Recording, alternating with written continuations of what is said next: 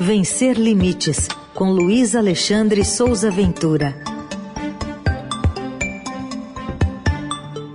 Às terças, nesse horário, a gente fala de diversidade e inclusão. Ventura, bom dia.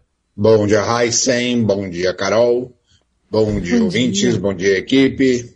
Olha, acho que hoje a gente vai falar de invisibilidade, uma história terrível, né, que você trouxe no blog na semana passada. Vou pedir para você compartilhar com os nossos ouvintes de uma criança, um menino autista de seis anos que passou 12 dias em casa com a mãe morta. Como é que foi essa história, Aventura? Pois é, terrível é um adjetivo brando para essa é. situação, né? A gente não consegue encontrar uma palavra para falar sobre isso na dimensão que isso merece. É, o que a gente precisa dizer é o seguinte: a mãe de uma criança com deficiência, muitas vezes chamada de mãe atípica, ela vive rodeada de preconceitos, de discriminações, até de agressões. Especialmente se, a mãe, se essa criança tem deficiência intelectual com sequelas, sequelas graves, particularmente quando a criança é autista no tal grau severo. Eu recebo relatos constantes de mães que não sabem nem mais a quem recorrer porque os seus filhos com deficiência são negligenciados na escola, ou são atacados em grupos de pais, ou até no grupo do condomínio no WhatsApp, são alvo de piada maldosa, até mesmo entre familiares.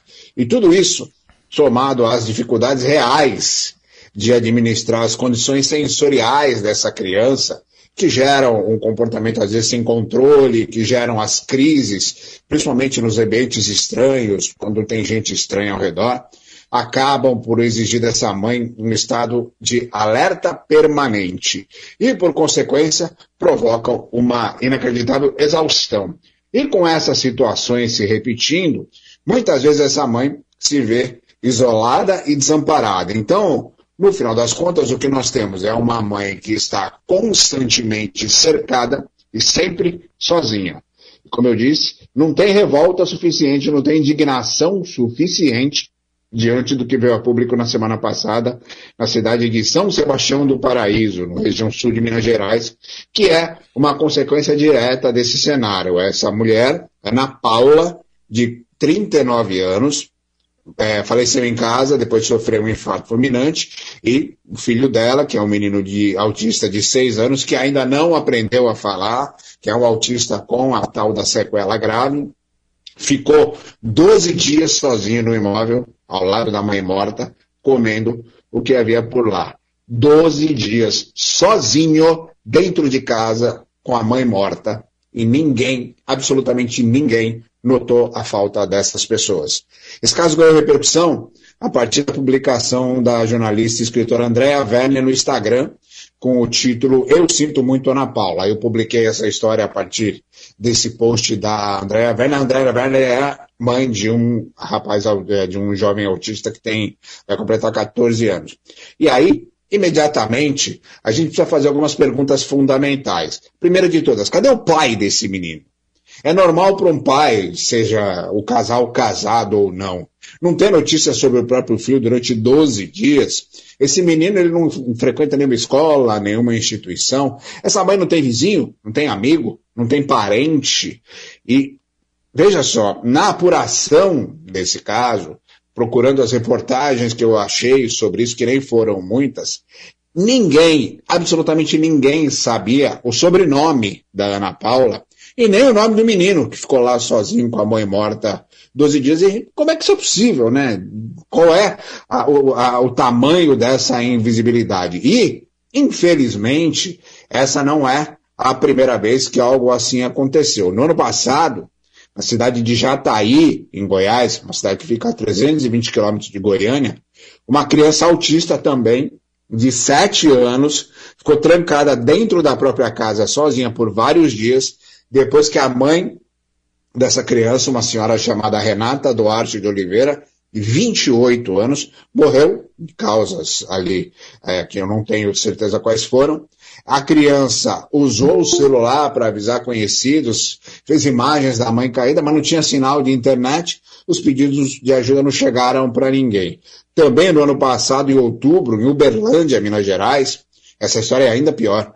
Os corpos de uma mulher e do filho dela foram encontrados dentro da casa onde os dois moravam juntos, os dois mortos. A mulher é Ilza, Maria Assunção, de 56 anos, que ficou quatro dias sem se comunicar com a família, até que um dos irmãos dela foi na residência. Ela estava caída, e o filho dela, que é o Breno dos Reis Gomes de Assunção, que tinha 19 anos, um rapaz com deficiência severa, tetraplégico, que era cuidado pela mãe, também morreu.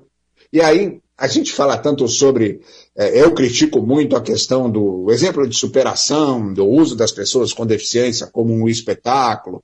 Isso inclui também o uso das mães nessas construções fictícias. Mas no final das contas, essas histórias de mãe guerreira, mãe especial, elas ficam por cima de uma história muito mais profunda que só tem abandono, negligência e solidão.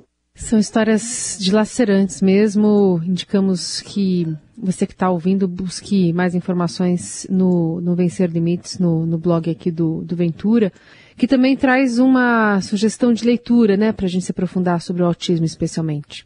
É, então, é, coincidiu até de esse livro ter sido lançado agora em 2022. O nome do livro é Autismos, Olhares e Questões, publicado agora em 2022 pela Pris Editora escrito pela psicóloga e psicanalista Roberta Ecleide de Oliveira Gomes Kelly.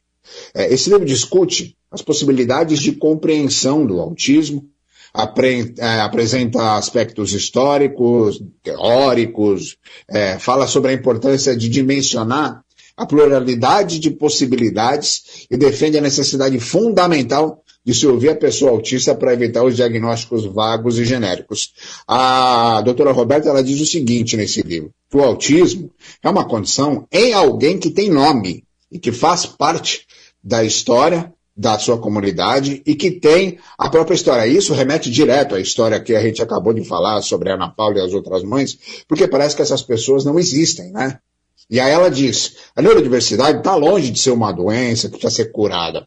Ela precisa ser conduzida, precisa ser respeitada, principalmente na questão das diferenças. Esse livro também tem uma reflexão importante sobre como é que a pandemia de Covid-19 afetou as pessoas, que, as pessoas autistas, os tratamentos do autismo, e explica que não há aumento dos casos de autismo, mas sim um crescimento no número de diagnósticos. A doutora Roberta é psicóloga, psicanalista, é professora de pós-graduação, de graduação, e ela fundou em Poços de Calda, Minas Gerais, o Núcleo de Estudos em Psicanálise e Educação, é o NEP. Lá, publiquei no blog agora todas essas histórias juntas e lá tem o link para quem quiser conhecer o livro, comprar o livro e ler, que é uma publicação bastante importante, que a gente espere que todas essas questões, todo esse nosso esforço, lance luz a respeito das questões das pessoas com deficiência e que, pelo amor de Deus, que a gente consiga dar vida e história às mães de crianças com deficiência, porque não é mais possível